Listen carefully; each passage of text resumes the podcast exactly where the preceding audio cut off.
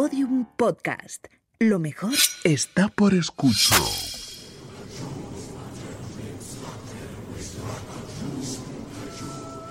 Elena, en el país de los horrores. Con Elena Merino en Podium Podcast.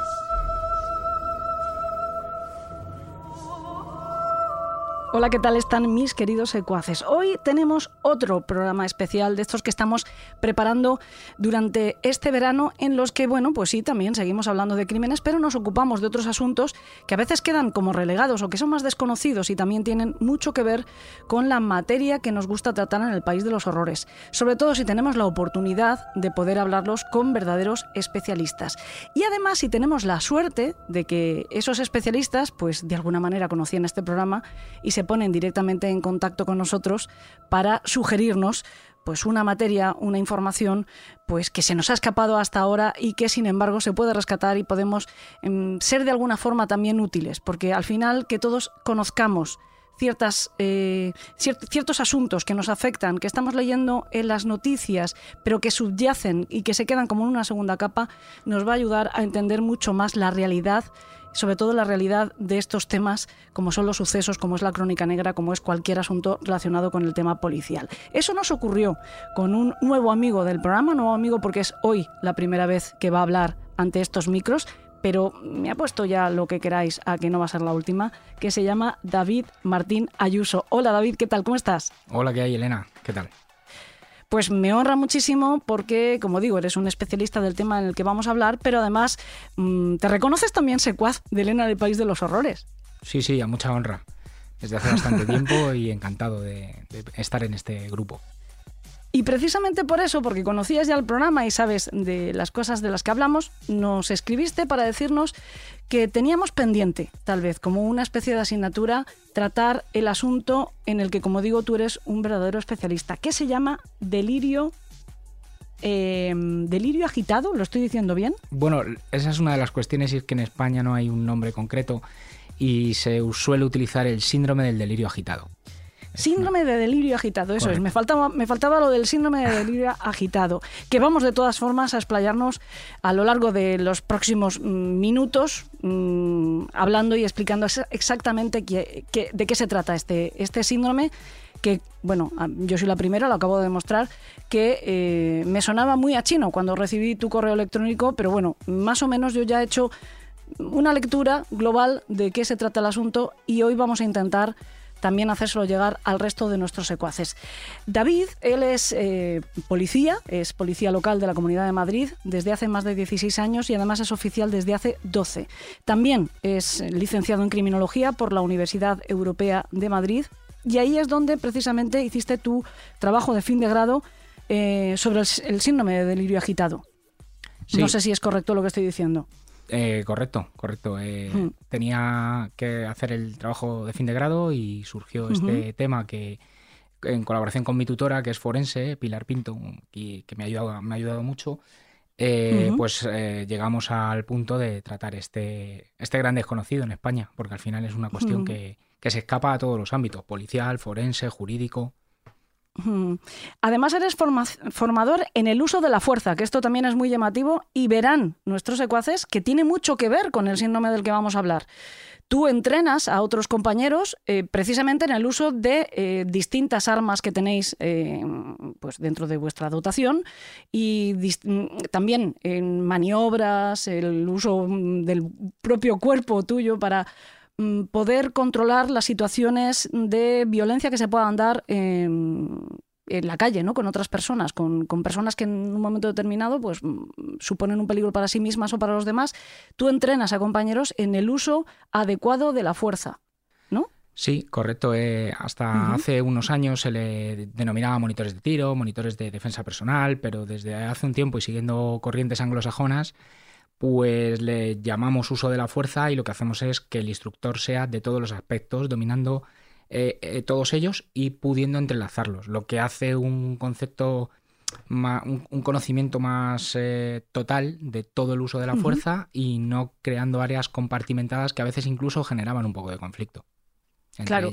Y Y digo que esto tiene mucho que ver con el síndrome del delirio agitado y todo a su vez tiene muchísima actualidad porque cada vez vemos con más frecuencia, no sé si es por, por esta crispación en la que parece que se ha instalado la, la, sociedad, también es cierto que estamos saliendo, pero todavía metidos un poco hasta el cuello en una en una pandemia que quieras que no agita las emociones de todos nosotros. Estamos además a nivel político en una situación bastante compleja desde hace algunos años en nuestro país y por lo tanto pues es relativamente frecuente que veamos eh, gente que sale a la calle, mmm, policía que tiene que controlar esas manifestaciones, acusaciones al día siguiente sobre el uso de la fuerza por parte de, los cuerpos y fuerzas de seguridad del Estado. En fin, vamos a ir desgranando, como digo, poco a poco todo eso. Y además no lo vamos a hacer solos. Yo me he traído un, un ayudante que me va a salvar hoy, absolutamente, del berenjenal en el que yo sola me estoy metiendo por los vericuetos de, de, este asunto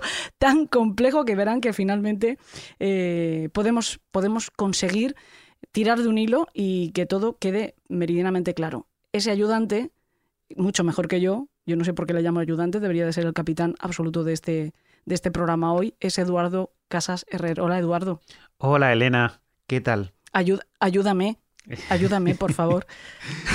Falta, faltaría más, faltaría más. Aquí, además, con un colega de profesión, pues, pues es siempre un placer. Además, parece que hablamos el mismo idioma y no me refiero al español, sino que hablamos en los mismos términos, más o menos. Justo antes de empezar a grabar, yo os he dicho que me voy a sentar aquí como una espectadora, como una eh, oyente, ¿no? como una secuaz en este caso, y voy a escuchar muy, sobre todo, va a ser mi, mi rol principal hoy va a ser escucharos muy atentamente y son interrumpiros para preguntaros, preguntaros lo que yo creo que cualquiera de los que estén al otro lado eh, podrían cuestionarse en un momento determinado. Sé que vais a hacerlo muy sencillo, yo he estado leyendo algunas de, las, de la documentación que me habéis proporcionado para poder entender todo este síndrome, sí que creo más o menos que que vamos a conseguir eh, arrojar luz, pero es verdad que es escurridizo y desgraciadamente muy de actualidad cada dos por tres. Hicimos un programa hace algunos meses, Eduardo, hablando de pues el caso, el caso de George Floyd en Estados Unidos, eh, de la situación que se está viviendo allí también eh, con las policías, ¿no? que cada vez reciben mayor acusación de un uso desmedido de la fuerza, de racismo también, porque la situación en Estados Unidos añade ese elemento que todavía complica más las cosas. Y resulta que el síndrome de delirio agitado podía tener algo que ver en todo aquello. Y bueno, pues por mi parte desde luego lo desconocía. Y a partir del correo de David, como digo, pues de repente surge esta explicación para algunos casos de los que han ocupado titulares no solo en Estados Unidos, también en nuestro país, precisamente hablando o acusando a, a agentes, a policías, a Guardia Civil de haber intervenido en distintas situaciones para evitar que fueran a peor. Y al final parece que la consecuencia ha sido eh, peor que la que se preveía en un primer momento, ¿no? Bueno, mira, quiero empezar además con, con un ejemplo que estábamos comentando aquí hace, hace un rato David y yo. Año 2004, Madrid, algo uh -huh. que, que, conozco en, en, en, primera persona. Entra una llamada a Sala 091, eh, hay un esquizofrénico en su domicilio, muy violento, ha consumido cocaína, y le está causando muchos problemas en su, en su casa. Ya estaba eh, allí los eh, médicos presentes, eh, Samur o Suma, y no conseguían controlarlo. Acudieron dos patrullas de, de policía. El individuo con de una violencia tremenda destrozando su, su casa. Los dos personales, dos personas del Samur encima de él y se levantaba. Las dos patrullas que, que llegaron, de policía que llegaron, empezaron a colaborar para reducirle. Y eh, después de, de, de, unos momentos estaban seis y hasta ocho personas encima de este individuo. Y este individuo se levantaba teniendo a ocho personas encima. Hasta que de repente pues dejó de levantarse. Dejó de levantarse porque había fallecido de golpe. De estar muy violento a morir. Y en ese momento los policías presentes eh, incluido el que suscribe, no sabían que existía algo como lo que estamos tratando ahí. No habían oído jamás la palabra síndrome de delirio agitado. Y es más, estoy seguro que varios de los intervinientes ahora, tantos años después, siguen sin haber oído esta palabra, esta expresión. Yo hasta hace muy poquito tampoco la había, la había oído. Así que eh, lo que quiero, lo primero que quiero que David nos explique es, efectivamente, ¿qué es el síndrome de delirio agitado? Bueno, el caso que, comentas, eh, estaba contando los síntomas que presenta la persona y es que era de manual. El síndrome del delirio agitado, tal y como lo conocemos hoy en día, es un estado de agitación que tiene una persona extremo normalmente viene inducido por el consumo prolongado en el tiempo de drogas. No, un pico muy, no un consumo muy grande en ese mismo momento, sino prolongado en el tiempo. Un consumidor habitual de drogas. Y muestra una gran agitación, no muestra dolor, no muestra cansancio, eh, tiene una fuerza sobrehumana, respira rápidamente, tiene eh, lo que se llama hipertermia, está muy caliente el tacto.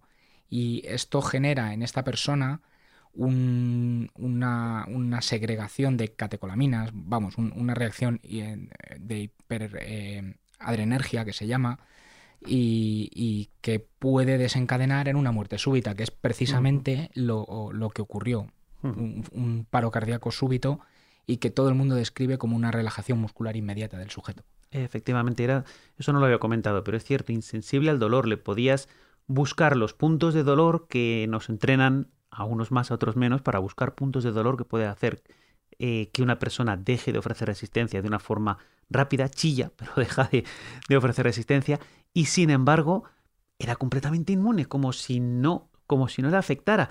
Y según tengo entendido, puede llegar, no en el caso que comento, pero puede llegar a haber fracturas de las que no son conscientes, ¿no? Sí, sí, no, no está claro si no lo sienten o es que no lo muestran pero tienen tal estimulación en, por la dopamina generada que, que, no, que no muestran dolor. Y, bueno, también decir en, en, vuestro favor que en aquel año es normal que no conocieseis eh, este síndrome porque la primera vez que se reconoce fue en 2009. Así que... sí. Eh, vale, bueno, porque no estaba tan desactualizado en ese momento. Un atenuante o eximente.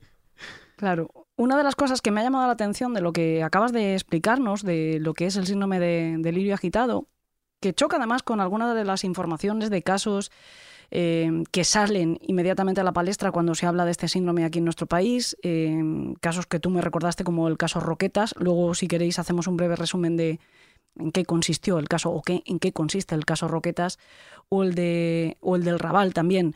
Mm, es que cuando se, se hace la autopsia de, de la persona que fallece, no, no, los, los, forenses tampoco encuentran una causa distinta a un paro cardíaco, no encuentran estas sustancias que tú dices que la persona que sufre el delirio eh, agitado padece en ese momento, sino que al final las causas de la muerte son casi ambiguas. En algunos casos ni siquiera determinan que sean víctimas de los golpes, ¿no? que es lo que al final lleva a los agentes al banquillo. Sientan reciben una acusación y sientan por una muerte imprudente y sientan en, el banquillo algunos de vuestros compañeros que se han visto involucrados en, desgracias como estas, porque consideran que tal vez haya sido la brutalidad policial la que haya acabado con, la persona. Y tú me estás diciendo que, sin embargo, se podría rastrear que la persona ha sufrido este síndrome. Eh, como bien comentas, y anteriormente también hablábamos de esto, eh, una de las cuestiones que que, pasa con esto es que la persona mm, tiene lesiones, que son las lesiones propias de una contención, contusiones, eh, erosiones, etcétera, pero eh, no tiene una lesión concreta que sea la causa de la muerte. Entonces nos encontramos con autopsias con una persona con muchas lesiones, pero de escasa entidad. Mm, de hecho, no serán, eh, serían causa de muerte. La propia sentencia de Roquetas menciona este tema, que esa persona tenía muchas lesiones, pero ninguna era causa de muerte. En España no se realiza eh, examen de catecolaminas de manera protocolaria, no quiero decir que no, que no se pudiera hacer si esto se sugiere. Y en este caso, como decía anteriormente mi tutora, eh, Pilar, que ella es forense, pues también le supuso un cisma, ¿no? Decir, que podría darse casos donde esto pase desapercibido y se acuse a los policías por un homicidio imprudente al ver la causalidad que pudiera haber una contención por ocho personas. Normalmente se suele señalar en estos casos a la asfixia posicional, que también es un dardo envenenado porque no siempre deja restos en la autopsia. Es una compresión torácica por mucha gente, por, una cantidad excesiva de peso, y también es eh, difícil de detectar en algunos casos. Una pregunta que se me ocurre ahora mismo y, enseguida dejo a Eduardo, que he dicho que yo iba a estar callada y de momento me están surgiendo bastantes preguntas. Pero bueno, una que se me ocurre eh, precisamente al hilo de lo que estás comentando.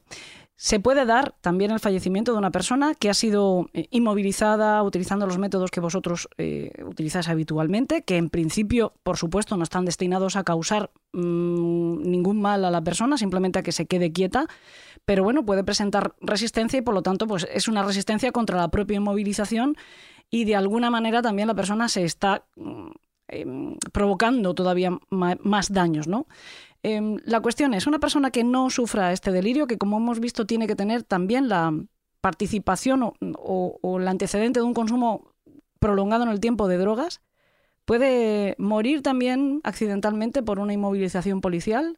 Eh, mm. Bueno, el, caso más claro y evidente es el de George Floyd, que la sentencia sí lo declara. Sí, claro, durante nueve minutos le clavamos a una persona eh, la rodilla en el cuello, pues estamos eh, poniendo todas nuestras herramientas de mala forma eh, para conseguir que una persona que además sufre estrés, porque una contención que yo las he sufrido en los entrenamientos no son nada agradables, entonces si eso se prolonga mucho tiempo en el, tiempo, eh, en el tiempo, perdón, eh, sí que podría darse el caso de una muerte por asfixia posicional o, de muertes por estrés inducidas por la, por la propia contención. Sí, sí.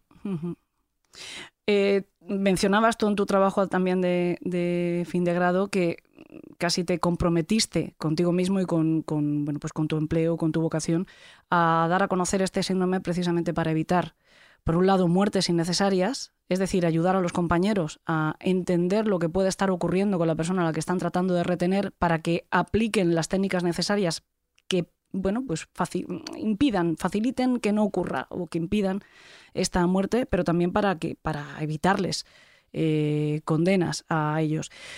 Me gustaría, por ejemplo, que explicáramos algún otro ejemplo, si os parece, hemos mencionado el caso Roquetas, a mí me parece un poco...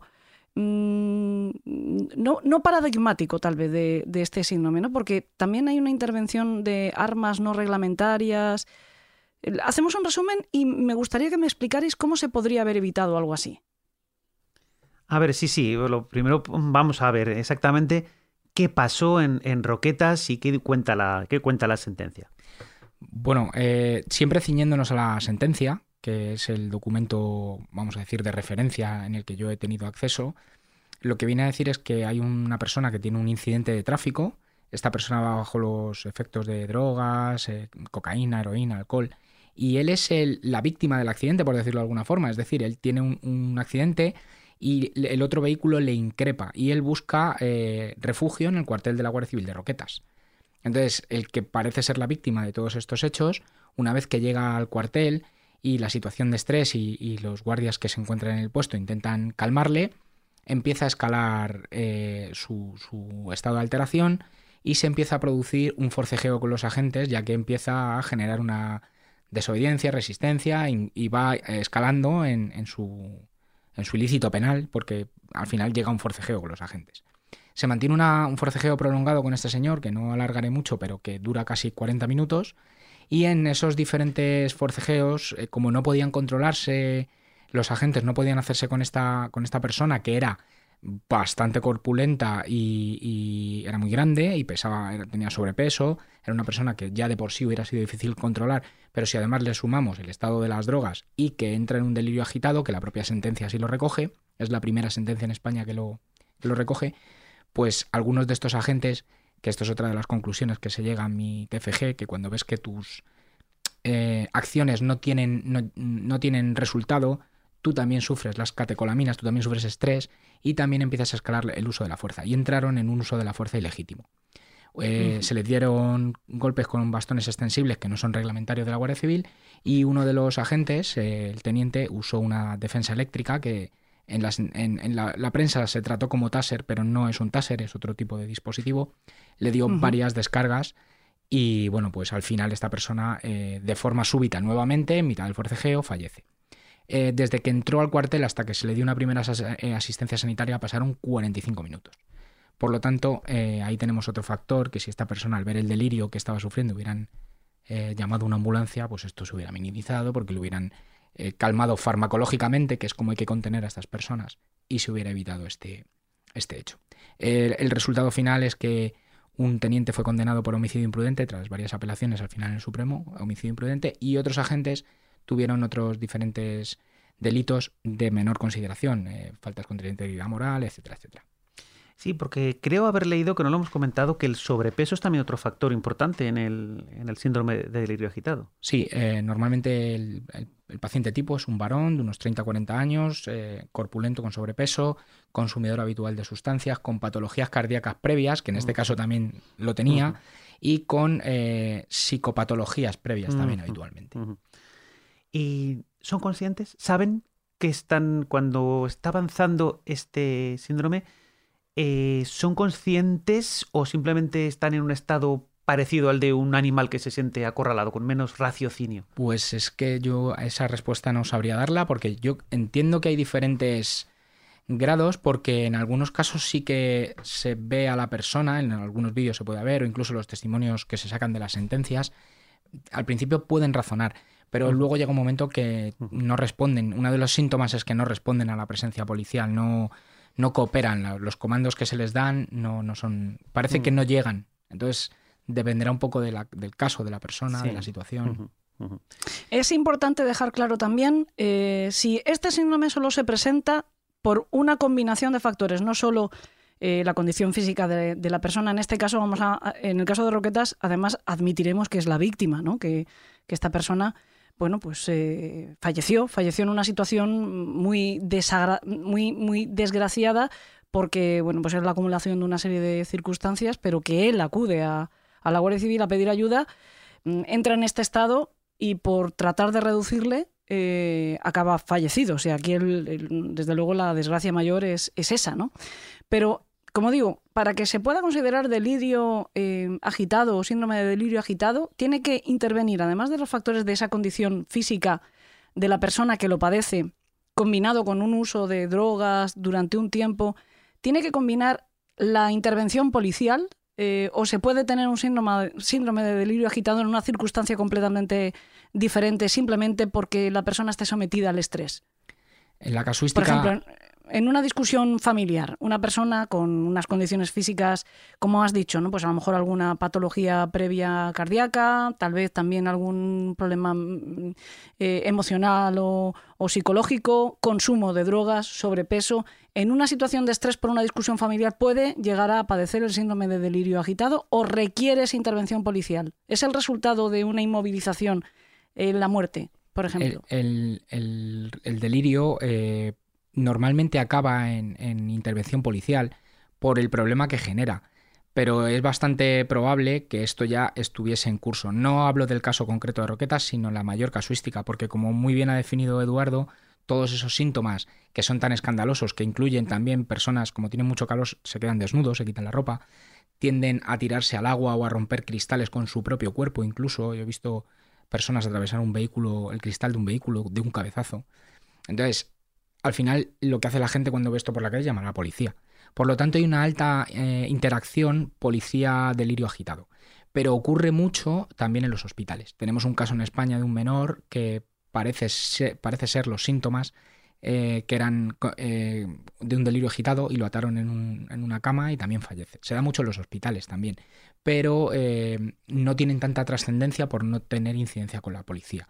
Por lo tanto, a tu pregunta, sí puede darse que exista el delirio agitado sin que intervenga la policía, perfectamente. Lo que pasa es que la policía, cuando llega, sí que sabe cómo mm, contener a estas personas y entran en el contacto físico, que eso es lo que escala la segregación de neurohormonas, de catecolaminas, que en muchos casos acaban con un, con un fallecimiento de la persona. Y es importante también subrayar esto, que lo que mata a la persona es, es- son esas sustancias ¿no? que provocan el paro cardíaco. En el ejemplo que tú acabas de poner de- del chico que fue inmovilizado a la cama, ahí no hay uso desmedido de la fuerza, que es lo que se suele em, de lo que se suele mm, acusar a la policía en estos casos, ¿no? Ahí simplemente entiendo que lo que utilizarían serían in- inmovilizadores de muñecas, de pies, mm, estos Sí, abrazaderas, ¿no? Cintas de contención. Lo que pasa es que en ese caso le ataron boca abajo. Pero en muchos casos se les ata boca arriba y también fallecen. O sea que habrá que estudiar caso a caso eh, cómo se hace esa contención, porque es una parte muy importante. No es lo mismo contener a alguien por las extremidades sin compresión torácica que meterle una rodilla en el pecho y estar 20 minutos, como ocurre en algún caso, sentado sobre la caja torácica con un, policía que pese 70, 80 kilos sentado en la caja torácica, pues no es lo mismo esa contención que una contención por las extremidades, por ejemplo.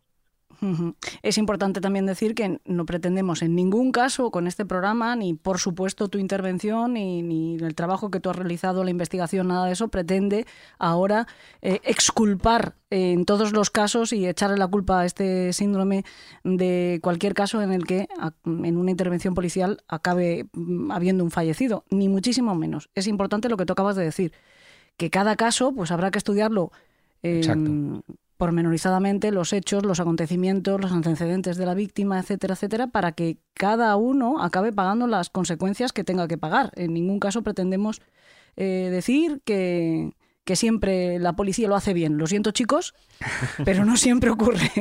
Pero casi. De hecho, esa es una de las, de las guerras con este tema, ¿no? Uno de los frentes abiertos que tiene, y es que puede darse que en algunos sitios se esté haciendo un uso excesivo del diagnóstico de este síndrome para algunas muertes. Por ejemplo, el caso de George Floyd era la línea de defensa y resulta que no lo era. Y hay otros casos, especialmente en Estados Unidos, que es donde esto sí que está diagnosticado, incluso los equipos de respuesta sanitarios llevan eh, eh, drogas para la contención farmacológica de estos sujetos y tienen protocolos específicos. Y allí parece ser que sí que se ha usado en algunos casos de una forma excesiva. Oye, ¿hay alguna forma de determinar mm, fehacientemente y cuando llega el momento del juicio que ha habido o que no ha habido este síndrome, mm, me refiero por hacer un, paralelismo. Hay un golpe inciso contuso justo en el punto donde se ha golpe, se ha fracturado un brazo y hay una barra de hierro en la escena compatible con esa rotura. Hay algo similar, sea mediante análisis o mediante algún tipo de, estudio físico que te pueda demostrar que sí que ha habido indudablemente este síndrome de delirio agitado? Pues como decía anteriormente, eh, esa es una de las dificultades de este síndrome y que por eso genera tanta controversia, que por ejemplo la, el DSM no lo recoge, ¿no? o la OMS tampoco en su CIE. Y es que es muy difícil de diagnosticar post-mortem los forenses a la hora de diagnosticar esta muerte lo que están haciendo es recopilar lo que ha ocurrido en la escena y la, una, la CEP, que es una asociación de médicos en Estados Unidos, y el NIG, que es, eh, depende, el equivalente del Ministerio del Interior en Estados Unidos, sí que han emitido unos síntomas eh, que son los que, si la persona tiene seis, perdón, cinco o más, estaríamos ante un delirio agitado. Entonces, en base a esa ese diagnóstico con cinco o más de estos síntomas y exámenes de catecolaminas, la hipertermia, la tomar la temperatura del cadáver es muy importante porque muchos de ellos eh, tienen, tienen esta temperatura elevada, pero claro, aquí en España, pues yo he visto, he presenciado algún caso de algún fallecido y no se toma la temperatura de manera inmediata. Entonces se pierden evidencias que luego a la hora de, de diagnosticar esto post-mortem, pues van a complicar bastante el, el resultado. Ya. ¿Tienes, normalmente la, temperatura es para la data, ¿no? De, generalmente, y si en ese momento se sabe, se tiene un certificado de muerte porque han intervenido pues ambulancia o lo que sea, mm, parece que a priori no fuera necesario tomar la temperatura, ¿no? Claro, entonces esto sería importante si en el momento de la muerte esto se tuviese protocolarizado en casos de agitación del paciente, pues podríamos saber, por ejemplo, que en ese momento tiene temperaturas muy altas y ya tendríamos un síntoma eh, mm. dentro de esa lista para confirmar si es o no posteriormente. Mm, ¿Sabemos cuáles son esos síntomas? Sí, eh, hay divergencia entre si son 10 o 13. Yo, mm, los, los que cito en el trabajo son los 10 de la, de la, de la CEP, que es la American College Emergency of Physicians, y que en 2009 determinaron. Y son estar desnudo o parcialmente vestido, tener atracción por los cristales y tendencia a romperlos, no responder a la presencia policial, demostrar agitación constante, no mostrar cansancio a pesar de que hay una actividad física intensa, fuerza sobrehumana, no mostrar síntomas de dolor, respiración eh, rápida o profusa, estar caliente al tacto, tener hipertermia y por último eh, un exceso de sudoración. Sí, es que claro, porque hay aquí un par, por lo menos, que son muy claros que no se dan en otros, en otros eh, síntomas. Puede estar una persona muy estresada, pues porque le acaban de robar y se ha puesto muy nervioso, o cualquier, o lo que has dicho tú, ha tenido un accidente de tráfico y está muy nervioso, pero que quiera, le saque lo que decías tú, la querencia por los cristales y, el, y la, eh, la temperatura excesiva, la temperatura corporal excesiva, y que se desnude, no es algo, no es algo habitual, no es algo que pase, uy, qué nervioso estoy, me voy a desnudar. no es algo que, que sea habitual y que sí que puede servir a un, a un, funcionario de policía para reconocer, entre otros síntomas, que está ante, ante este, porque eh, no hace mucho por Málaga y creo que también por Granada había un señor que se paseaba desnudo por toda la ciudad, que se, se han visto los vídeos por todas las redes sociales y no creo que, que tuviera un síndrome de, de delirio agitado porque no cumplí ninguna de las demás normas, ni es una persona violenta. Pero incluso eh, aquí para determinar si es el delirio son cinco más. Pero en Inglaterra el, uh -huh. el, el, Colegio de Medicina Legal y Forense ha creado un término que se llama eh, Acute Behavioral eh, Disorder, eh, desorden de comportamiento agudo, que lo que hace es ser un término mucho más amplio en el que tengas un solo síntoma de hipertermia, de conducta agresiva o de agitación constante. Uh -huh te mandan directamente a un hospital para ser tratado. Prima uh -huh. la salud de la persona a la intervención policial. Por ejemplo, estaríamos hablando de una persona bajo los efectos del alcohol -huh. que está alterando el orden público. Sí. Y ahí ya tendríamos varios de los síntomas. Lo que pasa es que, por ejemplo, responde a la presencia policial, eh, sí que muestra, eh, responde al dolor, sí. etcétera, etcétera. O sea que habría que ver cada caso y... Pero sí que es verdad que, que es difícil el diagnóstico y sobre todo cuando la situación es muy rápida y violenta, pues mm, ¿Qué es, ¿Qué es lo que suele pasar? Que es algo que quien no conoce el trabajo policial o quien lo valora desde la comodidad de su domicilio uno, dos o una semana después, no comprende que los policías tienen que tomar decisiones en fracciones de segundo, que cuando llegan les están llamando, oiga, oiga, que hay aquí un señor con una barra de hierro que está rompiendo coches y agrediendo a los transeúntes cuando llegan, no pueden empezar a hablar con él, a dialogar, a razonar. No tienen 45 minutos para mm, ver cómo la situación va a surgir, sino que o intervienen o va a haber muertos o heridos y tienen que actuar en ese mismo instante, según aparecen. Y es algo que desde fuera cuesta, cuesta verlo. Es algo salvando las enormes diferencias con lo que pasaba en el fútbol antes del bar, incluso ahora con el con el VAR. El árbitro tiene que pitar lo que ve en un instante y luego los comentaristas en la radio lo repiten 12 veces para ver si la entrada ha rozado el balón antes de darle a la pierna, si no, si había intención, si el brazo estaba pegado al cuerpo cuando le ha dado, si no. El árbitro no tiene eso en el momento en que está decidiendo y al policía muchas veces le pasa lo mismo y luego le van a juzgar tanto la sociedad como el juez por una decisión que no ha tenido tiempo para eh, pensar más allá de, de, de, la preparación previa que tenga. Y por eso te quiero preguntar. Nos toca. Llama a 091. Oiga, hay un señor desnudo que está muy nervioso, está agitándose, está discutiendo con su familia y con los vecinos que han ido a ayudar y está en la calle. Llegamos y tiene, vemos que expresa de una enorme violencia, que no está respondiendo ni a su madre a la que siempre ha hecho caso. ¿Qué hacemos? ¿Cómo podemos actuar? Eh, bueno, eso sería el protocolo, que es lo que al final se trata de toda esta difusión de este, de este síndrome, y es generación de protocolos acordes a lo que nos dice uh -huh. la evidencia científica. Como muy bien has descrito, esa es la actual situación que se nos da. Tendremos una llamada, el, el operador de sala nos comisiona y nosotros acudimos al punto. Y ahí tenemos el primer error. Porque el operador de sala, cuando recibe esa llamada y le están entrando estos inputs de hay un señor desnudo corriendo por la calle, eh, acaba de romper un cristal y no responde y está gritando como un animal, pues ese señor, igual que me activa a mí, tiene que eh, activar un recurso sanitario. Y esa sería la primera herramienta para reducir de una manera muy alta la casuística de, de, de fallecimientos, porque al llegar el médico, él sí que puede contenerlo de una manera farmacológica, que eso es fundamental. Sí, puede, me refiero, hay un tipo que se está agitando con los brazos que es capaz de levantar, no voy a decir que puede levantar un coche porque es una fuerza sobrehumana, pero no tanta, pero sí lo puede mover, sí puede mover un coche que no podría en condiciones normales y se está eh, es como un torbellino a su alrededor. Puede acercarse un médico y aplicarle una inyección al hombro. ¿Quién le pone el cascabel al gato? ¿no? Claro. Bueno, eso, eh, hacer un protocolo es muy bonito, pero luego hay que llevarlo a la sí. Eh, por ejemplo, otra cuestión que deberíamos antes de llegar al punto es serían acudir sin, sin acústicos. Podemos llevar los puentes luminosos para evitar accidentes durante el tránsito, pero cuando nos estemos acercando a la zona, quitar los acústicos porque también estresan mucho a la persona.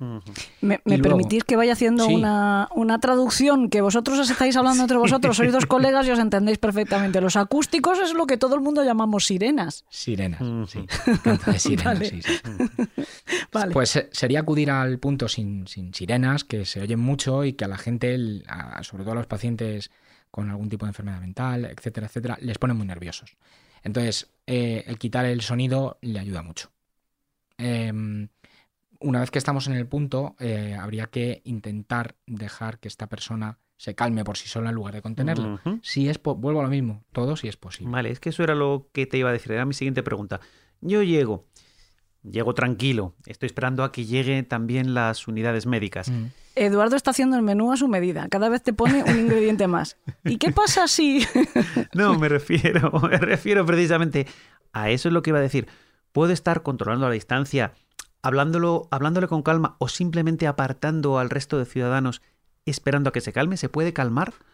Sería lo más óptimo, porque al final no entramos en ese contacto físico que es el que hay que evitar, porque eso sí que le estresa mucho, siempre y cuando no se haga daño a sí mismo, a terceras personas o al orden público de una manera grave, sí que se podría dejar que esta persona deambule por, la, por el escenario y que eh, él mismo se calme. De hecho, hay un vídeo en una intervención en Estados Unidos que ocurre. También hay que tener en cuenta que el entorno en Estados Unidos suelen ser avenidas muy amplias Sí. y nosotros en España pues tenemos calles más estrechas, con más eh, afluencia de público y es más difícil. Pero ese sería el, el paso óptimo a, a conseguir. Vale, porque precisamente eso era, eso era la, la- la idea eh, que, quería, que quería transmitir. Si es posible que se calme, me dices que sí. Y luego tenemos, volviendo a, a- cómo nos juzga la sociedad, lo que iba a haber al día siguiente, cuando salieran todas las grabaciones, nos iban a decir, la policía llega y la policía no está haciendo nada. Oiga, que ese señor necesita No. ayuda y necesita que lo reduzcan porque fíjese usted, la policía no está haciendo nada. A, a ver, a ver, Eduardo, no caigas, no caigas en tu propia trampa. Vamos a ver, yo entiendo la defensa que haces de la policía. Sí. Además, eh, puedo compartir una gran mm, parte de tus argumentos, pero en este caso voy a hacer un poco de abogado del diablo. Yo entiendo que tampoco la policía puede actuar un- mm, juzgando a priori lo que va a decir después la sociedad de ella. No, entiendo por que, que trabajáis también bajo muchísima presión cada vez más, porque además ahora mismo hay un medio de comunicación en cada individuo. Se llama móvil, Mm. se llaman redes sociales, ¿no? Todos somos periodistas actualmente y todos en- enseguida colgamos en redes un vídeo que después además se utiliza en un juicio fuera de contexto, si no es un juicio de verdad o un juez eh, lo desestima porque es mm, un vídeo que no vale para nada, sí se va a utilizar en el juicio paralelo de los medios de comunicación. Estoy completamente de acuerdo contigo en eso. Pero eh, también es verdad que mm, aquí de lo que se trata, pienso yo, es sobre todo de evitar el que, que se pueda provocar una muerte, que se pueda llegar a, a que la persona se excite de tal manera que, que- que su organismo empiece a segregar esas sustancias que estamos diciendo que pueda acabar provocándole la muerte, sobre todo si encima se le ayuda con, con algún tipo de inmovilización que pueda dificultar su respiración, etcétera, aunque sea con el uso debido de la fuerza o el que se pueda manejar en una situación mm, es- estresante para todos. A ver, efe- Pero efectivamente, efectivamente. Me parece inteligente también. Mm, Aquí ya mm, casi no pregunto, opino. Vosotros me corregís porque es una opinión de, pues, de cuñado que pasa por aquí, os escucha. Y ha, comentado David que en Inglaterra se tiene un, como, como un, proto- un protocolo muchísimo más, ¿cómo decirlo?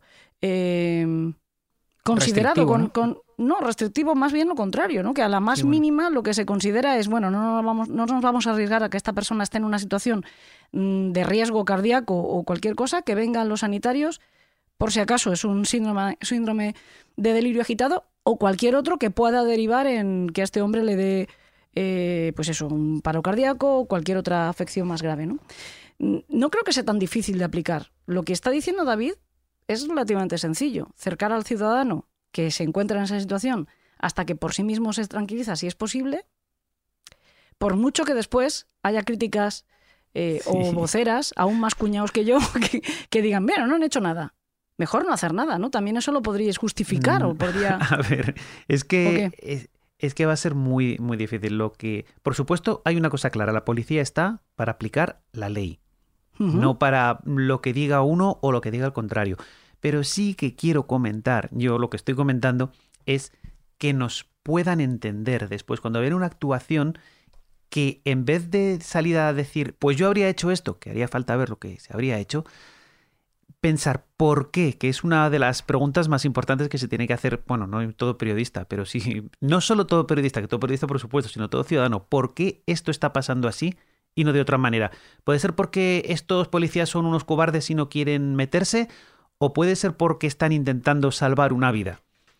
Si tienes más información, si has oído este programa y ya sabes lo que es el síndrome de delirio agitado, quizás digas, ah, bueno, es que están, están quizás con esta actuación, aunque se van a romper tres coches, los cristales de tres coches más, hay una muerte menos. Y recordemos que la vida es el valor supremo del ordenamiento jurídico, que no hay nada más importante que una vida, porque eso ya no tiene arreglo si Claro. se pierde una vida. Hombre, por este- supuesto. De hecho, yo os iba a decir eso, os iba a decir, oye, pero está muy bien lo de los protocolos, está muy bien lo de que primero que, que fuéramos sin las sirenas, que tal, que fuera el- el- los sanitarios antes. Pero yo creo que fundamentalmente lo que hace falta es formación, que también entiendo que es una de las cosas que más ha movido a David, pues hacer su trabajo, hacer su investigación, también eh, escribirnos a nosotros y bueno, pues todo lo que él esté haciendo, eh, vídeos en YouTube, etcétera, para difundir un poco mm, permitidme el símil, la palabra, ¿no? Es decir, que esto llegue a todas las instituciones, porque entiendo que los primeros que tendrían que conocer que existe algo que se llama el delirio, eh, el síndrome del delirio agitado, son los propios policías que van a intervenir en las situaciones en las que sean requeridos y también los médicos, posiblemente. Si, si empecemos porque aquí en España hay muy poca gente, incluido muy poco policía, que sabe que existe y por lo tanto que se pueda encontrar en esta situación, es bastante sencillo que no actúe apropiadamente, ¿no? Claro, eh, como estabais hablando Eduardo y tú, eh, por ejemplo, ahí yo sí me gusta tirar una piedra en el tejado de la policía y, y dejar de ser tan corporativista, porque sí que deberíamos tener un departamento de comunicación que explique este tipo de situaciones, sobre todo cuando son muy polémicas, y que hable de esto de manera clara. Los policías han hecho esto porque ocurría esto. Y entonces la gente entendería mucho mejor este tipo de situaciones. Y luego, por otro lado, también eh, totalmente de acuerdo contigo en, en referencia a la formación. Pero claro, tenemos que tener formación basada en unos protocolos y los protocolos tienen que ser actualizados. Eh, por desgracia, me di con un, con un muro muy duro al ver los protocolos que teníamos vigentes, que solo hay uno en España, que es el de que se crea en Cataluña por el Servicio de Emergencias de, Cataluña, eh, conjunto con Mossos de Escuadra y Guardia Urbana, que se basa en evidencia científica. Los demás eh, no digo que se hayan hecho con mala intención, pero están anticuados, no se han ido renovando, no tienen evidencia científica o algunos son inexistentes. Entonces, si tenemos un protocolo perfecto, actualicémoslo, si no, creémoslo y luego, súper importante, formemos a los operadores de sala, que son los primeros que dan la voz de alarma a los sanitarios, y luego a los policías de la calle, que son los primeros que detectan este tema. El protocolo este que te hacía referencia de Cataluña incluye a emergencias extrahospitalarias, hospitalarias, perdón, a ambulancias, emergencias hospitalarias. Y yo añadiría en este protocolo, para cerrar el círculo, formar a forenses y al ámbito judicial. Y entonces tendríamos un protocolo totalmente cerrado donde todo el mundo conoce eh, este tema. Muy importante esto último que ha dicho, ¿eh? también, porque a veces eh, en casi todos los delitos nos encontramos con una falta de comprensión cuando se llega a los juzgados y a la, y a la fiscalía. Y no es que estén en contra de la policía, es que no entienden por qué se ha actuado como se ha actuado. Y es un punto, por supuesto los demás estoy muy de acuerdo, ¿eh? pero, pero este lo quería remarcar eh, porque juegan también con, con la libertad de, de las, de las personas, que es otro de los grandes valores del ordenamiento jurídico, la, la libertad. no solo la libertad, también el prestigio, también la confianza del ciudadano, porque mm, todo esto va en deterioro de, mm, de, bueno, la, la confianza que podamos tener cualquiera de nosotros en la intervención policial, que yo creo que es vital para poder vivir más o menos tranquilo. Eh, saber que, que si tienes un problema tienes a quien acudir porque están para servir y proteger, como los lemas de las películas, ¿no? Pero que además saben hacer su trabajo, porque si no todo es un poco desconcertante también para el ciudadano. Yo no te, yo no te digo, eh, Eduardo, que los periodistas no tengamos cierta mala fe a veces, ¿eh? Que yo que creo que es verdad que a veces nos guiamos, ¿ves? Yo soy muy poco corporativista, eso siempre me ha pasado. Nos guiamos un poco a veces por el buen titular o por eh, dar de sí la noticia y siempre va a dar más de sí si cargamos tintas mm, A veces según sí. qué direcciones, ¿no? A veces Pero, mucho mm. tiene que ver más con la ideología que con el periodismo, ya lo sabes tú también, en ciertos, en ciertos ámbitos y en ciertos eh, Y- medios. Y fíjate, más que por la ideología, por lo que te digo, por alimentar, por alimentar el, el morbo y que la noticia dé de sí. Porque si tú resuelves en un-. Una simple crónica, esto ha ocurrido por esto y no hay más de qué hablar, se acabó lo que se daba. Pero si de repente tú suscitas la opinión pública de tal manera que la direccionas a- en contra de la policía, enseguida va a haber asociaciones, va a haber, que, las, que las va a haber de todas maneras. ¿no? Y me parece muy bien. Al final, la, la garantía que tenemos en una sociedad democrática es precisamente la pluralidad de voces, ¿no? Y que entre todos podamos regular aquellas eh, fuerzas a las que otorgamos un poquito más de poder. Y es innegable que a la policía le otorgamos un poquito más de poder. Si no podemos regularla también desde la ciudadanía, aunque sea, pues eso, desde asociaciones, mm, los periodistas, el cuarto poder que yo reivindico tantas veces, pues eh, estaríamos un poquito vendidos y ya sabemos además cómo se traduce eso, ¿no? Exacto, supone sí. Que, que se pueda acampar un poco a sus anchas. Es Yo muy quería- Mm. importante ese, ese control. Es el quien ejerce, quien tiene el monopolio de la violencia, porque la policía tiene el monopolio de la violencia, es muy importante que esté sometida a control. Control formal, como son los primero dentro de su institución aquellos encargados de controlar a los policías, después los jueces y por supuesto control informal. El control social es muy importante para evitar. Tú sabes precisamente que a mí no me gusta me gustaría nada vivir en un estado policial. y Yo he dicho muchas veces que la libertad es muy importante. Así que, eh, por supuesto, tiene que estar, tiene que estar controlado. Lo cual no quiere decir que me disguste cada vez que hago una barbaridad. Hombre, está clarísimo, está clarísimo. Además, tú nos has dado aquí en este mismo programa muchas, eh, iba a decir grandes lecciones, suena a moralina, no me refiero a eso, me refiero a lecciones de verdad, ¿no? A que aprendamos de...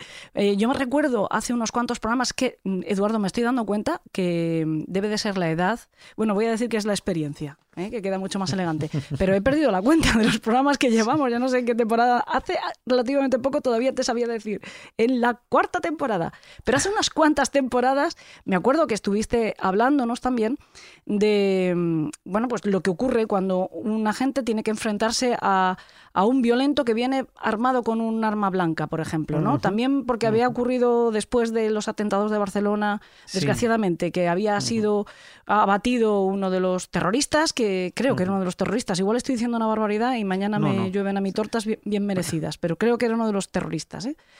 Eh, se abalanzó contra, contra un agente, me parece, y esta la- utilizó su arma y abatió a- al, al agresor, ¿no? Que venía con el machete, que no se detuvo, además. Y tú nos explicabas una serie de cuestiones. Yo no sé si esto tiene que ver, pero me da la sensación de que algo relacionado tiene que haber. También hay una especie de, de fuerza sobrenatural que hace que la persona, aún después de haber recibido más de un impacto de bala, continúe moviéndose y la persona eh, que se está tratando de defense- defender de esa agresión siga estando en peligro, ¿no? Aquí en este, en este caso, que, que ocurrió dentro de una comisaría, si no recuerdo mal, Sí. Bueno, pues entra el poder de parada de la munición y que, que no, es, no es fácil incapacitar a una persona y, y- y que tenemos, gracias a, a- a Hollywood, tenemos la idea de que disparamos a un señor y cae de espaldas volando. Y eso es mentira. Eh, el estrés que sufre esa persona y el estrés que sufrimos nosotros hace que ciertos mecanismos eh, hu- humanos eh, mejoren nuestra capacidad de lucha y que tengamos más capacidad de supervivencia en este tipo de situaciones. Entonces debemos impactar en la zona y demás. En relación a esto, y, y- y fíjate que comentabas el control de, de los medios de comunicación, la polvareda que se levantó en Estados Unidos con el caso de George Floyd y el movimiento Black Lives Matter, que muy bien describisteis en este programa, porque tiene unas implicaciones tremendas. Y volviendo al tema del delirio agitado que hemos mencionado anteriormente, el uso eh, tan importante que tienen estas situaciones a la hora de controlar a, esta persona, porque controlar a esta persona Imaginemos una imagen, lo hemos visto todos, ¿no? Hemos visto algún vídeo donde hay cuatro o cinco policías revolcándose con un señor en el suelo y todo el mundo, como ese buen entrenador de fútbol con un palillo en la boca, pues es que yo haría esto. Pues, entonces es muy difícil y con personas que tienen este, esta fuerza sobrehumana, no muestran dolor, entraría eh, a jugar un arma que ahora es muy, tiene mucha controversia y se está implementando en, en Policía Nacional, en Policía Municipal de Madrid, en otros cuerpos que ya llevan mucho tiempo y son los dispositivos electrónicos de control lo que vulgarmente se llama Taser, pero que no todos los dispositivos electrónicos de control son Taser. Es una marca comercial, pero los dispositivos electrónicos de control mm, dan la capacidad de disparar a una persona y que en cinco segundos esta persona tenga una incapacitación neuromuscular, es decir, para que todos lo entendamos, sufre una corriente y se queda, su musculatura no funciona, y nos permite tener una ventana de oportunidad de cinco segundos para contener a esa persona de una manera rápida y yo no se me ocurre, y conozco varios métodos, eh, controlar a una persona tan rápido, es que no lo sé. o sea, aquí nos habíamos de... Eh, esto que tú estás diciendo además nos, nos vuelve a situar un poco en, en, el menú, en el repertorio de situaciones que estaba creando Eduardo. Easy, easy, easy. Bueno, pues el último easy es, bueno, ¿qué hacemos con esta persona? Que a lo mejor sí está viendo cristales y se está estampando contra ellos, está poniendo en peligro al, a, como dices tú, al del palillo. Al, tú lo has dicho entrenador, yo le digo el cuñado. El cuñado, el ¿no? Cuñado, el cuñado, el, el, que baja allí dice, pues mm, yo voy con los de azul, pues no, yo voy con este, tal. Y todos saben cómo resolverían la situación, eh, la tensión, etcétera. Mm, muchos nos hemos preguntado a veces, desde el desconocimiento, insisto, ¿por qué no utilizan algún tipo de, no sé, de inyección de tranquilizante que le disparen como si fueran elefantes, ¿no? O algo así. Porque eso tampoco es tan rápido. Entonces, el, el taser, o mal llamado taser, sí podría inmovilizar a esa persona en cuestión de, eh, segundos. De cinco segundos. Sí, sí, sí. En este caso, ya que mencionas esa marca concreta, que el nombre genérico son los DEC, dispositivos electrónicos de control, pero si hablamos de esta marca, que además es la más extendida en el mundo, pues genera un disparo de 5 segundos. Y entonces durante es, esos es como lo de las sirenas, ¿eh, David? No, no es por... Sí, sí, para que todo el mundo lo entienda. Aceptamos que Taser nos dé publicidad o algo una, a cambio de... Una, una metonimia, una metonimia. Bueno, pues, pues eh, en este caso eh, sí, eh, sería una herramienta muy útil para contra una persona totalmente agresiva porque nos da esa ventana de rapidez uh -huh. y de oportunidad para que nosotros podamos entrar y en cinco segundos controlar a alguien. Es una herramienta que poco a poco iremos viendo cada vez más usos. De hecho, estoy seguro de que en el futuro mm, comentaréis en este programa alguna intervención bastante polémica con el uso de este, de este arma que se está entrando ahora en juego y es un arma estupenda, usada correctamente y con los correctos protocolos que en España, eh, como en otros países, se hacen de manera, yo creo que congruente, oportuna y proporcional. Teniendo en cuenta que normalmente los vídeos que nos llegan son de otros países, sí. Estados Unidos, con otros ordenamientos jurídicos que aquí no entendemos, uh -huh. pero que allí tienen cabida, pero no son los nuestros. Nosotros Exacto. tenemos otras leyes. Eh, una pregunta, ¿los dispositivos electrónicos... Eh no están todavía, no están implementados eh, actualmente en, para el uso policial? Bueno, tú pues que sí. vives en, en, Alicante, en esa zona están muy, muy extendidos desde hace muchos años. Por eso porque... te lo iba a decir. Sí, iba a decirte, sí, yo he visto muchos policías que llevan. Porque tenéis en... policías interinos que no pueden llevar arma. Entonces allí esa, se adoptó esa medida desde el año 2000 casi o por ahí. Pero en uh -huh. el resto de España, eh, por ejemplo, Policía Nacional acaba de comprarlos, Policía Municipal de Madrid los acaba de sacar a, a la calle. Y bueno, yo mm, estoy convencido de que en unos años van a ser una herramienta que nos vamos a acostumbrar a verlos. Como hace unos años generaron mucha polémica los bastones extensibles. Uh -huh. Y hoy en día los llevan todos los policías. Uh -huh. Y vuelvo a la profesionalidad de nuestras fuerzas y cuerpos de seguridad, que no generan mayor incidente, se usan cuando se tienen que usar. Es una herramienta contundente, pero tiene un encaje legal y nosotros nos cuidamos mucho de, no tener una repercusión sí. propia a nivel legal y ser condenados. Es que hay que tener en cuenta, hablábamos hace un rato de, de protocolos y de, de formación, que la formación de la policía en España está muy por encima de lo que se da en otros países. También por debajo de, algunos de nuestro entorno, ¿eh? porque ya como hemos comentado el caso de Alemania, que son dos años lo que cuesta formar a un policía de escala básica y cuatro años con una carrera entre medio, es decir, dos años, estudias una carrera y luego otros dos años, lo que cuesta formar a un, a un lo que llaman ellos comisario, que, que vale a nuestro inspector, a, la escala ejecutiva. Pero bueno, con esa salvedad, quiero decir, la formación aquí es muy buena. ¿Qué es lo que pasa? Que hay tantísimas cosas que te tienen que enseñar que siempre es posible que se, que se olvide alguna, porque si solo tuvieras que aprender un protocolo, pues todo el mundo lo sabría, pero es que son cientos de situaciones para las que tienes que estar preparado y para las que aún así en muchas eh, situaciones, muchas ocasiones o casi siempre se acaba actuando bien. Digo casi siempre, primero porque siempre es imposible, no ya solo por la mala suerte, sino por la mala habilidad o precisamente la mala fe, porque siempre existe la posibilidad de que haya alguna gente que actúe con mala fe, porque al fin y al cabo somos humanos y somos muchos cientos de miles para que se cuele algún malvado entre los buenos. Dicho, dicho esto, no nos podemos comparar con una sociedad tampoco, ya lo hablamos, como la de Estados Unidos, que es una sociedad ferozmente individualista y mucho más violenta que la que tenemos en, en España.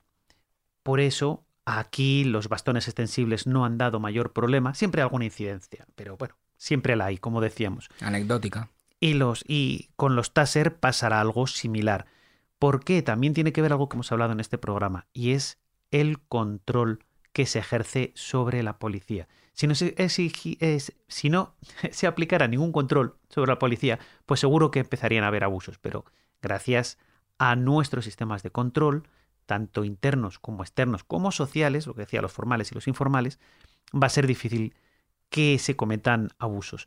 No obstante, el primer protocolo que hay para el uso del taser, que estamos hablando de, protocolos, pues digamos que es bastante inadecuado. bastante inadecuado, porque un, un taser no es un arma para defenderte de un ataque mortal. Si alguien viene corriendo, ya lo creo que lo mencionamos aquí, a, a, por ti con un cuchillo, un taser no te va a salvar la vida.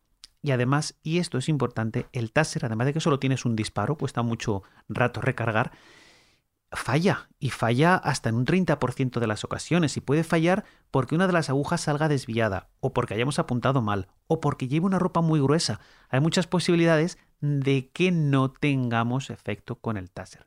El taser está pensado y está diseñado para este tipo de actuaciones como la que estamos hablando aquí. Una persona extremadamente violenta pero que no es una amenaza mortal inmediata para su alrededor, porque si es una amenaza mortal inmediata va a hacer falta emplear armas más em, contundentes que acaben con esa amenaza de forma inmediata para evitar mayores daños, porque siempre se trata de esto en la policía. ¿Cuál es el mal menor? ¿Cómo vamos a evitar más, eh, más sufrimiento? Mejor que se pinche una rueda que se estampe un coche. Mejor que se estampe un coche que que se muera el que va dentro. Mejor que se muera el que va dentro cuando intenta atropellar que los seis niños a los que intenta atropellar. Entonces, siempre estamos jugando con, esta, con estas eh, escalas y que luego habrá, hasta en el mejor de los casos, que responder delante de un juez. En, relación a lo que acaba de decir Eduardo, eh, que totalmente de acuerdo, se quiere, en ocasiones se ha hecho una mala venta de estos dispositivos electrónicos de control para evitar a una persona con un cuchillo y desde los, instructores del uso de la fuerza estamos totalmente en contra de este tema. Porque te juegas la vida y si falla, él ha dicho que ahí tiene un disparo, ahora el nuevo modelo tiene dos y además se porta con una cámara, o sea que ya más transparencia. Hemos metido, entre comillas, un árbitro en, en, la intervención. Tenemos una cámara que graba absolutamente todo y se activa de manera automática cuando se extrae el dispositivo eh, totalmente de acuerdo de que, de que no vale para atacar eh, a la persona con un cuchillo.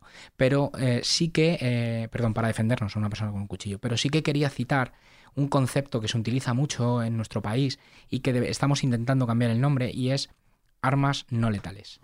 Queremos cambiar ese concepto poco a poco y que se llamen, como se llaman en otros países, les lethal, que es mm, de baja letalidad, o menos letales. Porque ningún arma, por, por por definición, es un oxímoron, va, es totalmente contrario.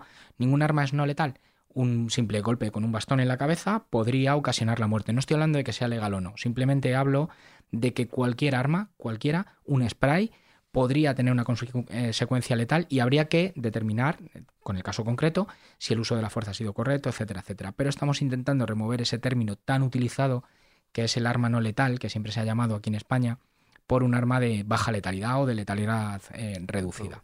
Y los dispositivos electrónicos de control entran dentro de, ese, de, ese, de esa categoría, que serían muy útiles, como bien ha dicho Eduardo, para contener a una persona con un delirio agitado, pero no infalibles, porque esta persona no para de moverse y es muy fácil fallar un disparo de este, de este arma que tiene un alcance de unos 7 metros. Os voy a preguntar eh, sobre estos dispositivos son, eh, yo conozco así, grosso modo, conozco dos tipos y los conozco por, por, televisión o por películas, obviamente. Uno es el que tienes que pegar al cuerpo, tiene que haber contacto y prácticamente no hay, no hay distancia entre quien porta el, el dispositivo y quien recibe la descarga. Y, otros que casi parecen un poco un arma del, del, doctor Bacterio, ¿no? Del profesor Bacterio, que dispara como dos muelles. Son estos, porque si no, hay, si no, no podríamos mantener distancias. Entiendo que habrán avanzado, ¿no? Que no, no, tendrán. yo lo, he dibujado de una forma un poco. Pero es que es verdad, parece del inspector Gadget, ¿no? Salen dos, dos muelles ahí están las limitaciones que nos da la tecnología, que, bueno, que, a la hora de generar un circuito que descargue la electricidad, pues tiene que haber un polo positivo y un polo negativo. Claro. Pero en relación a las diferencias de arma, ese es un gran problema que se da y es, volvemos al, cuñado del palillo, y es que todo lo que genere una chispa es un, se le llama erróneamente taser. Y no, hay un montón de dispositivos que se pueden comprar por internet, que incluso en Andorra mucha gente siempre ha sido famosa por este tipo de, de compras. Y que no son legales en España. Y que si lo compras te metes en un problema. Exacto. Correcto. Eh, pues en ese caso eh, no estamos hablando de lo que vulgarmente, y por eso decía metonimia, metonimia es ponerle el nombre de algo, a, por ejemplo, llamarle a, a, un yogur pues por una marca sí, Dilo, tranquilo, Danone. Y Danone, que, nos, que nos, mande Danones. Y los clines que nos taser, manden no hay problema. Al Taser le ha pasado eso, la metonimia, mm. entonces cualquier dispositivo. Hay, tiene, eh, los Taser, eh, los dispositivos electrónicos de control, si se comprase de otra marca, tienen dos modos de función.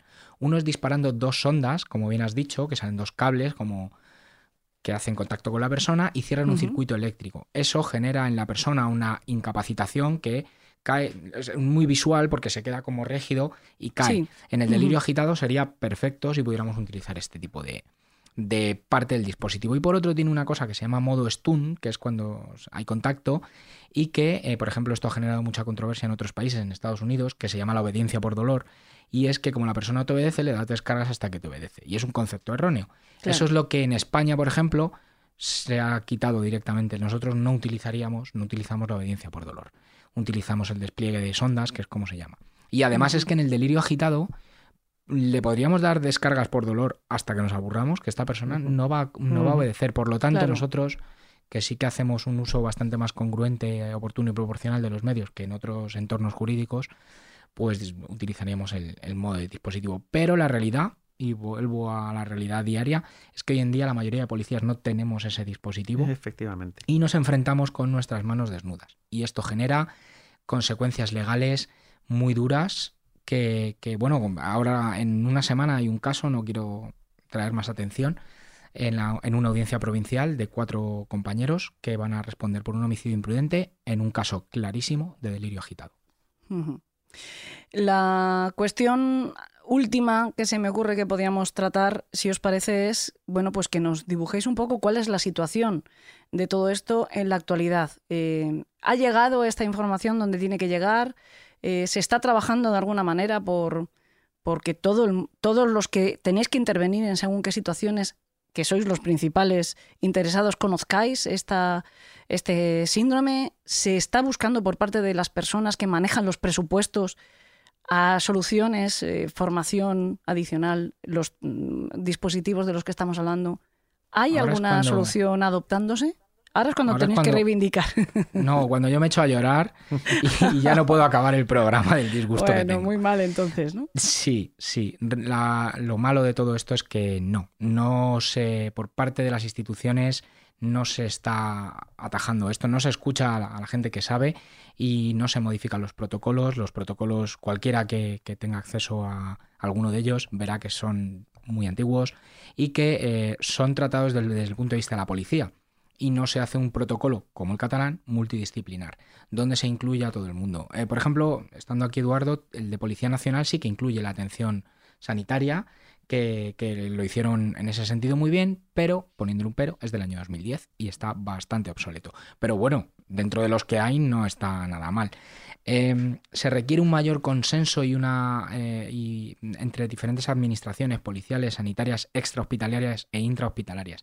Y esto es muy difícil, porque en las comunidades autónomas, pues por ejemplo en Madrid Capital actúa SAMUR, pero luego fuera actúa, SAMU, perdón, suma y luego cada hospital es soberano.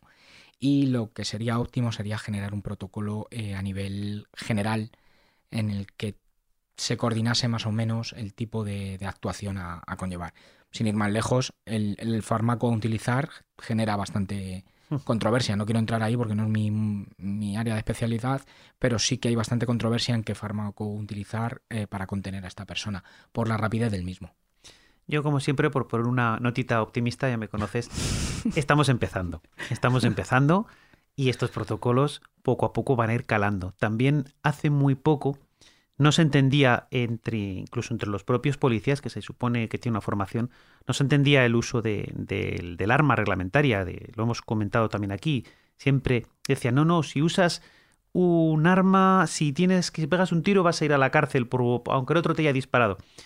Poco a poco ya se va conociendo cuál es la realidad. Los propios compañeros salen de, las eh, academias y de las escuelas con una mejor formación en lo que representa el, uso que Dios, como siempre digo, Dios quiera que no nos veamos en ello, de tener, de tener que, dispararle a una persona, cuándo se puede, cuándo no se puede, voy a responder, voy a acabar, eh, responder vas a responder siempre delante de un juez, voy a acabar condenado, se va sabiendo más, los jueces van sabiendo también más eh, que el ataque, porque además hay eh, abundante jurisprudencia, que un ataque súbito y potencialmente mortal con, un, eh, con una barra de hierro o con un palo de madera, con un bate de béisbol, puede ser respondido cuando se está a distancia suficiente, es decir, una corta distancia, con un arma de fuego y legalmente no va a pasar nada si está bien empleado. Hace unos años, y hago y digo pocos, ni siquiera se planteaba eso. ¿Qué quiere decir? Pues que la formación va mejorando y los protocolos van mejorando.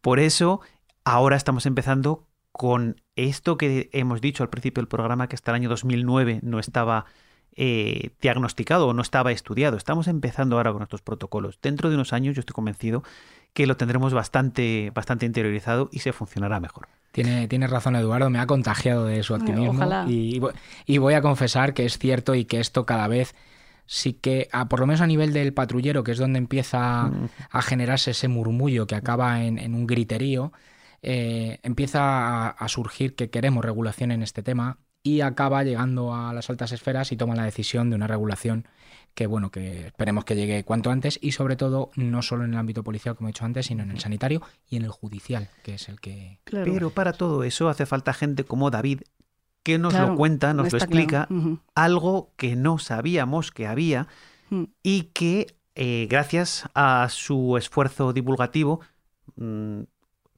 policías, pero también ciudadanos de a pie, em, van a saber y van a poder distinguir y van la siguiente vez que vean a alguien desnudo, sudoroso, corriendo por la calle, van a poder decir creo que estoy ante un síndrome de delirio agitado, que gracias a Dios no lo vemos todos los días tampoco a nadie corriendo desnudo por la calle. Lo que pasa es que estos protocolos, como pasa, como ocurre siempre, cuando se trata de salvar la vida a personas, deberían de ser lo más ágiles posibles. Y estamos hablando precisamente de eso. No solo de, las consecuencias que después trae eh, para, las personas que han intervenido y han sobrevivido. Sobre todo estamos hablando de que no cause más muertes. ¿no? Eh, en efecto. Claro, y sobre todo porque me da la sensación, yo lo decía al principio, no sé si estoy en lo cierto y si queréis con eso acabamos, ojalá vuestro optimismo eh, intervenga también en la respuesta que os voy a pedir, pero tengo la sensación de que cada vez nos vamos a ir encontrando con mayor frecuencia con este, este tipo de situaciones, porque el ambiente lo propicia.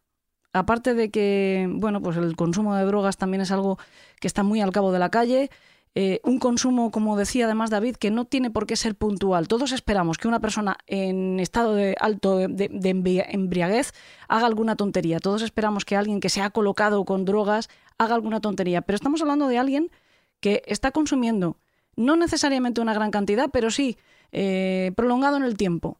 Y que en un momento determinado aunque haya consumido justo antes, pero no tiene por qué estar, no estamos hablando de un borracho, no estamos hablando de una persona eh, drogada fuertemente, ¿no? Estamos hablando de una persona que por haberlo hecho durante un tiempo, en un momento determinado puede tener esta explosión, me voy a permitir decir explosión de carácter. Es mucho más complicado, es mucho más complejo y creo que eh, después de una hora y pico que llevamos hablando ha debido de quedar meridianamente claro, pero explosión de carácter, digámoslo así, ¿no?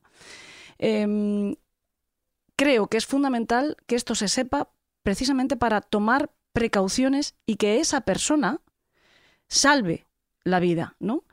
Y, eso, y que, la pregunta se me ha ido. Os he dicho que os iba a hacer una pregunta y al final no la he hecho, pero retomo porque me acabo de acordar. La pregunta es, eh, ¿vamos a estar viendo esto? ¿Realmente veis una tendencia eh, hacia mayor frecuencia de estas situaciones? ¿O me da a mí la, la, impresión, porque también soy víctima del ambiente crispado en el que, en el que estamos viviendo últimamente?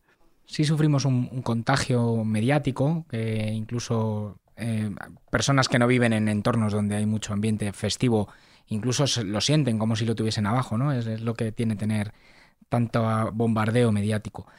Es verdad que este quitarnos el, corcho y el que nos ha pasado ahora, ¿no? Y, que hemos estado contenidos durante mucho tiempo durante la pandemia y lo que estamos viviendo ahora con un repunte de los contagios, sí puede ser eh, eh, acrecentar este consumo de sustancias que lo que hacen es generar este tipo de, situaciones, eh, no tiene ni siquiera que llegar al síndrome, porque puede haber muchas eh, personas que bajo el consumo de estupefacientes se metan en una pelea, como ocurrió la semana pasada, y maten a un, a un, chico de una paliza. Entonces, sí va a haber un repunte de esto porque precisamente es lo que ha ocurrido, ¿no? El, el tema de tenernos encerrados tanto tiempo, la gente joven, sale a la calle y consume drogas y, hace todo lo que no ha podido hacer de una manera desproporcionada.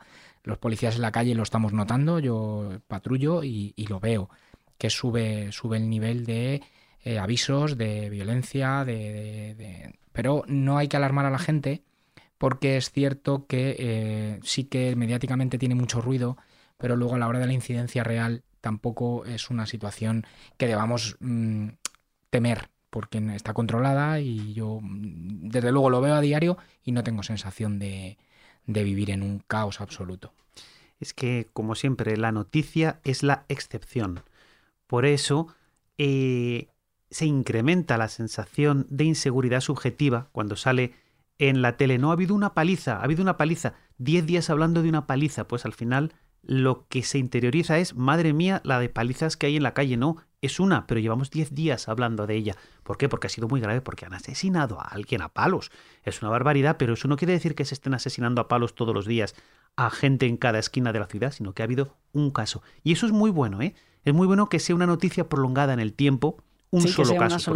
claro. No, pero porque quiere decir que no hay más. Sumo, sumo, a esa noticia, más allá de, la muerte eh, desgraciada y espantosa de Samuel, hablo también, por ejemplo, de mm, manifestaciones eh, manifestaciones en contra de o manifestaciones espontáneas de alegría por, ¿no? Porque estamos teniendo de todo, o sea, de repente callado y lleno de gente porque se pueden quitar las mascarillas, eh, la policía tiene que intervenir, al día siguiente hay acusaciones de violencia policial, eh, manifestaciones en contra de un asesinato homofóbico o en contra de la homofobia, eh, las cosas se van de madre, la policía tiene que intervenir, al día siguiente hay acusaciones de, violencia policial, mm, que si España se rompe, manifestaciones, manifestaciones, manifestaciones.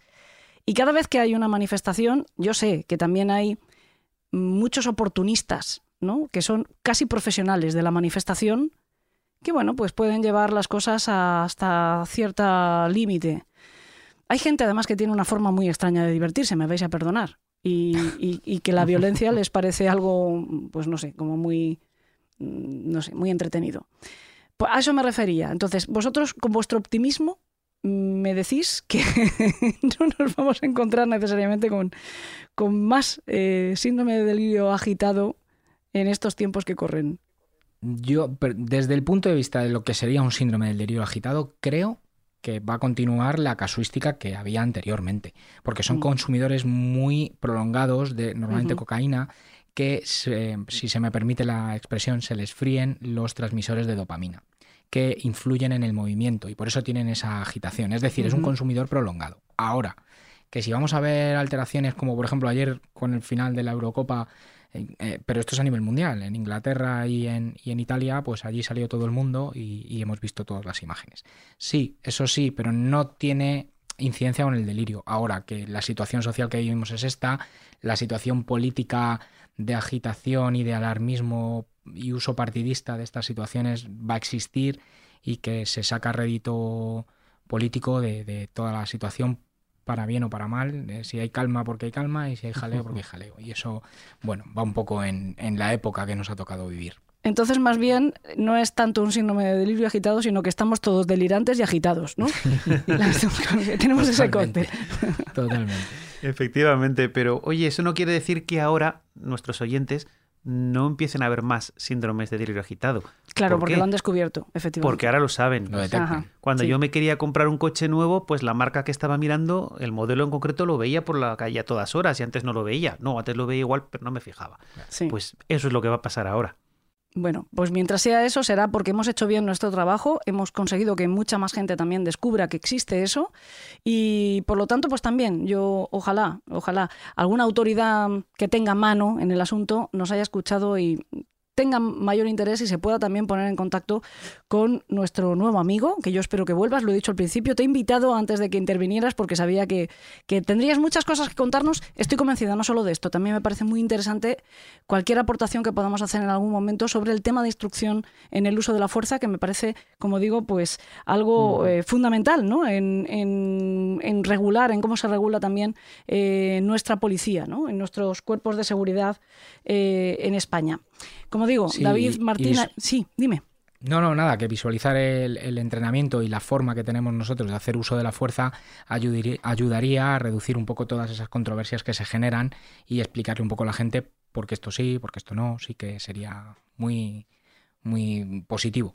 Pues eh, como digo, David, esta no va a ser la única vez que estés en el País de los Horrores. Eh, ahora te hace entrega Espi, que estás con él, y Eduardo de las llaves, para que tú te enganchas al llavero, para que tú entres en el País de los Horrores cuando tú quieras. Muchísimas gracias, David Martín Ayuso. También la gente puede buscar vídeos que tú tienes puestos en YouTube donde esto se explica muy pormenorizadamente. Ojalá efectivamente eh, pues nos haya escuchado alguien que tenga mano, que tenga autoridad, que pueda hacer cambiar las cosas, aunque sea a poquitos, y se ponga en contacto contigo también para comprender un poco más, saber y que les ayudes, les, no sé, les asesores de alguna manera a gestionar todo esto. Incluso si nos escuchan, que yo sé que lo hacen, muchos compañeros vuestros, muchos guardias civiles, que quizá por primera vez también, como le pasó a Eduardo hace relativamente poco, haya escuchado por primera vez hablar de este síndrome, pues se tomen interés para actuar apropiadamente si se lo encuentran, evitando el, el que acabe en muerte, como ocurre otras veces, y también evitando ellos el, el meterse después en, en una complicación bastante severa eh, si la cosa acaba en tragedia, ¿no? Lo dicho, muchísimas gracias. Y también, tam- también a ti, Eduardo, que no te he dado las gracias. Gracias siempre a ti, Elena. que me has hecho el trabajo, el, el limpio y el sucio, los dos. Me has hecho el trabajo. Ya, ya sabes que no, que, que sin ti nunca hay programa. Y también, como no, gracias a Alberto Espinosa, que hoy ha ejercido de técnico casi a la vieja usanza, en directo. Yo no he podido disfrutar de su compañía, pero bueno, mis compañeros sí. A ustedes, por supuesto, también tengo que darles las gracias. Y no solo por escucharnos en el programa de hoy, sino por habernos acompañado en toda esta temporada. Porque sí, este es el último de la décima. Nos vamos a coger unos días de vacaciones. A partir de hoy en los programas en abierto, en todas las plataformas, en Podium, en Evox, en iTunes, en Spotify y demás. Pero todavía habrá un programa más para nuestros mecenas antes de esas vacaciones, el de la semana que viene. Ya saben que se pueden suscribir en Evox o en Apple Podcast por menos de 2 euros al mes. Y eso les dará acceso a todos los programas que tenemos en la actualidad para suscripción, que son más de 250. Solo nos vamos en el mes de agosto, así que casi casi no lo van a notar. Estamos de vuelta el 1 de septiembre, que cae miércoles, y es una fecha muy fácil de recordar. Y si no, pues anótenlo, que no queremos que nos falle nadie a la vuelta. Por cierto, que nos vamos en puertas de poder anunciarles algo muy, muy, muy chulo y que nos hace muchísima ilusión y que a cualquier secuaz de Elena en el País de los Horrores seguro que le gusta. Es algo que va a ocurrir inminentemente y que no les va a dejar echarnos de menos este verano, más bien al contrario. Pero es que no podemos adelantar nada, no podemos decir nada más concreto que esto que les estoy diciendo yo.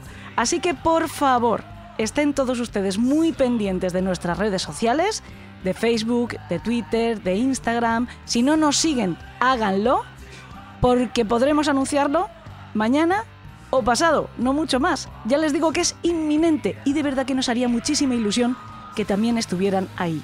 Si es así, pues nos vemos más pronto de lo que esperan. Y si no puede ser, pues en un mesecito nada más. Gracias por hacer una temporada más muy feliz a esta banda de cronistas del oscuro. Pásenlo muy bien, descansen todo lo que puedan, pero por favor sigan cuidándose y recuerden que todavía tenemos esa maldita pandemia acosándonos. Disfruten del verano y por supuesto que cada una de sus noches tenga dulces sueños.